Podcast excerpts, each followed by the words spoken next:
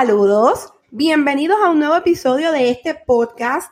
Hemos estado hablando en los episodios pasados sobre la situación de desastre que estamos pasando en Puerto Rico y de emergencia, ¿verdad?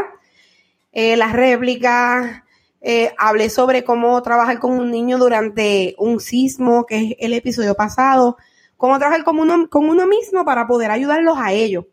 Entonces, este, pues hemos hablado también de la ansiedad, de cómo manejarlo pero ahora mismo, en la actualidad, ¿estamos paranoicos? Les pregunto. ¿Creemos que todo el tiempo está temblando? ¿No les ha pasado eso?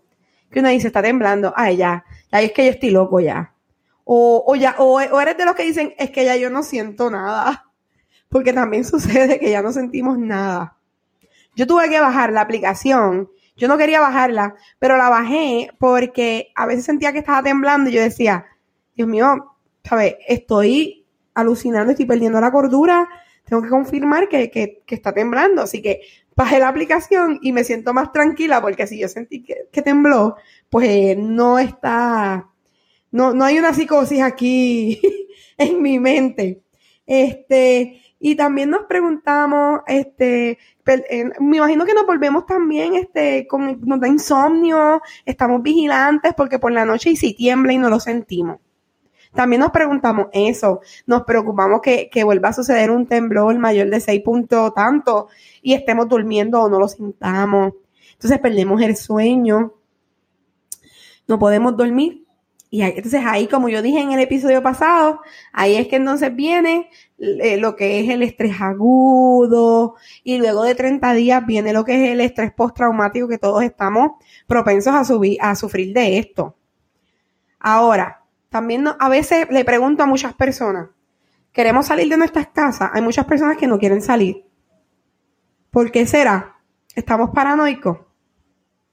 Saben que nosotros los profesionales de la salud mental utilizamos el, lo que se llama el DCM5, que es el manual de diagnóstico, para poder eh, dar una, una impresión diagnóstica o un diagnóstico a algún desbalance mental.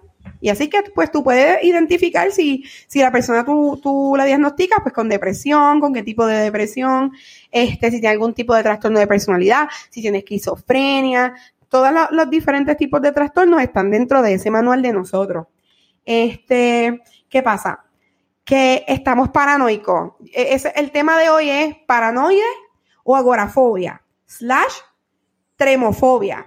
O sea, estamos paranoicos. Por las preguntas que les hice ahorita, uno se pone a pensar ya a estas alturas de, de más de, ¿cuántos? Eso fue el 7 de enero, ya van dos semanas. Eh, ya perdí la cuenta realmente. Voy a hablar un poquito, voy, a, voy a describir lo que significa un trastorno paranoide. Para los que, para los que han escuchado esto antes, pues uno lo utiliza, es un término que se utiliza mucho, como que, ay, estoy paranoica, como lo hemos utilizado ahora mismo en esto, en este estado de emergencia que está Puerto Rico. Pero eso realmente es un diagnóstico, es un trastorno de personalidad. Si me estás escuchando desde el primer episodio, yo hablé de lo que eran los trastornos de personalidad, hablé del antisocial, del histriónico, Así que si les interesa saber qué es todo eso, un trastorno narcisista, pueden escucharme los primeros episodios, sígueme por Instagram y ahí en Instagram o Facebook y ahí pueden ver el listado de todos los episodios. Voy a dar un breve resumen de lo que es el trastorno de personalidad paranoide para después de ahí partir a, cómo lo podemos relacionar a lo que estamos sufriendo en estos momentos. Entonces, pues, ¿qué pasa? Que según el DSM-5 es como una desconfianza, ¿verdad? Una desconfianza intensa que nos da motivos que se interpretan como malévolos.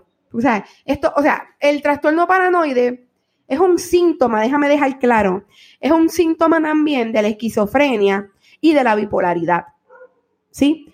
¿Me siguen? Porque muchas personas empiezan a delirar y tienen delirios de persecución. Eh, así no han visto, por ejemplo, una película que es de gran ayuda, este Beautiful Mind. Esta persona, de verdad se la recomiendo. Él empieza a tener delirios de persecución y eso es una característica, un síntoma de lo que es la esquizofrenia. Y entonces eh, eso viene del delirio de persecución, pues ya ahí viene de lo que es este, el, para, el paranoico, el trastorno paranoide. Entonces, pues, todo esto son sospechas sin base suficiente de lo que los demás pueden explotar. O sea, si yo tengo una amistad y yo veo que están hablando cerquita de mí, ya ellos tienen un complot en contra mía, me quieren hacer daño, todo el tiempo están en esa tensión de que alguien quiere conspirar algo en contra de uno. Entonces, de ahí es que parte el trastorno eh, de personalidad paranoide. ¿Qué pasa? Que esto lo vamos a comprimir, lo vamos a enfocar en los desastres naturales. So, vamos a olvidarnos de que este el trastorno paranoide va dirigido a un individuo, a una persona, todo va dirigido directamente a las réplicas y el terremoto, porque todo está concentrado en la tensión y la incertidumbre de que cuando viene un terremoto, porque como esto es inesperado, pues uno se encuentra paranoico, ¿ok? Entonces, de ahí, déjame ver si tengo alguna otra, alguna otra característica que pueda utilizar. Este, bueno, sospechas recurrentes sin justificación, pero ya porque es un trastorno nosotros estamos paranoicos a cuenta de algo que es real. O sea, si diferenciamos el trastorno paranoide, porque uno dice, vamos a educarnos, uno dice, estoy paranoico, pero vamos, vamos a aprender lo que realmente es el diagnóstico, a diferencia de lo que se concentra, lo que estamos sucediendo en la actualidad en Puerto Rico. Entonces, pues, nuestro, nuestro paranoide eh, hay que asociarlo con los temblores, con la incertidumbre en cualquier tipo de ruido que se asemeje.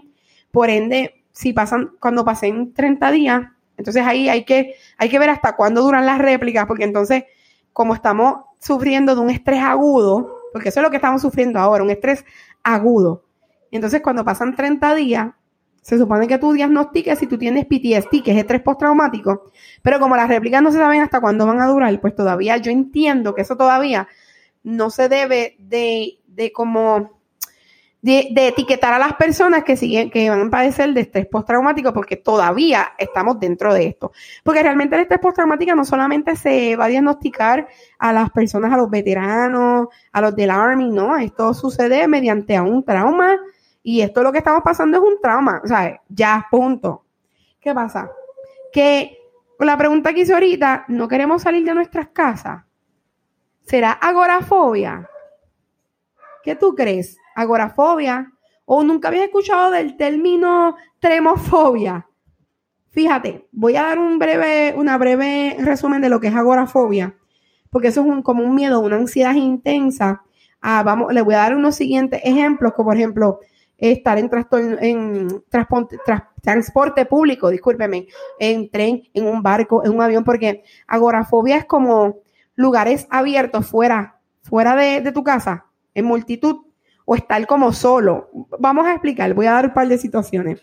Transporte público, ahí está pues en un auto, autobuses, trenes, barcos, aviones. Si te quieres ir de crucero, el que padece de agorafobia, pues obviamente estar en espacios abiertos, eh, un estacionamiento, en un mercado, en puente, o en sitios cerrados como en una tienda, cine, teatros, este, hacer, por ejemplo, una fila en una multitud eh, para el huracán María, que estaban haciendo tantas filas y entonces ahora mismo en el sur ya todo, pues, eh, por lo menos no es un problema general de Puerto Rico, por eso es que nosotros acá le damos la mano al sur, porque tenemos la accesibilidad de poder ayudarlo. Entonces, pues los primeros días fue bien fuerte allá, porque entonces no había luz, no había sistema de ATH, todo está cerrado. Prácticamente en mi pueblo de materno, que es Yauco, ahí hay muchas cosas todavía cerradas, pero, pero de que hay un poquito más de accesibilidad, pues ya se está sintiendo gracias a las ayudas también.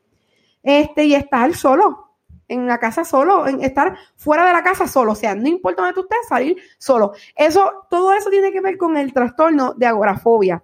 Pero entonces, ¿qué pasa?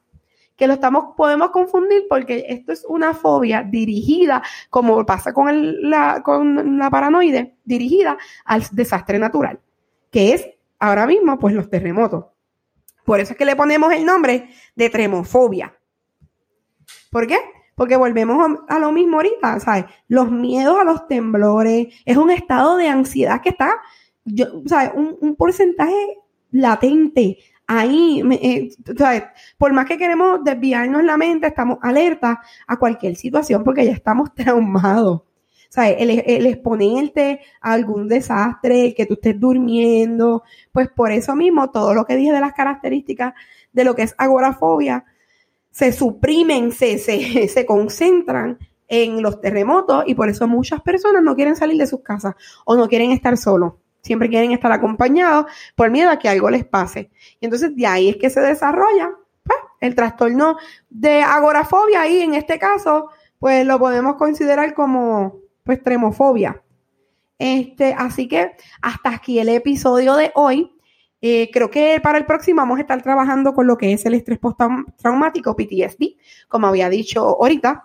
No necesariamente un veterano, una persona del Army padece de estrés postraumático, cualquier persona que haya sufrido algún tipo de trauma puede, puede sufrir de este trastorno y nosotros estamos bien expuestos y bien propensos a sufrir.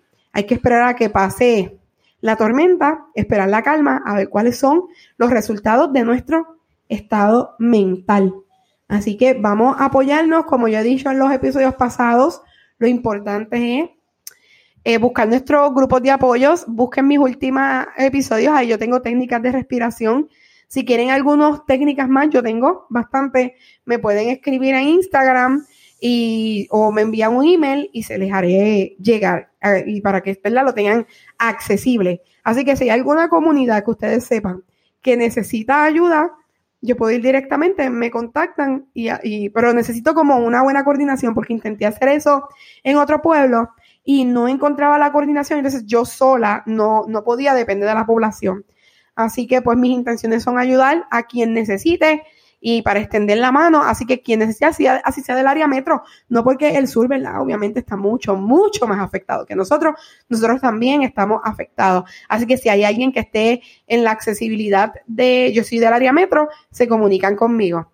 Así que como siempre digo en todos mis episodios, fue un placer haber llegado a sus oídos. Nos vemos en la próxima.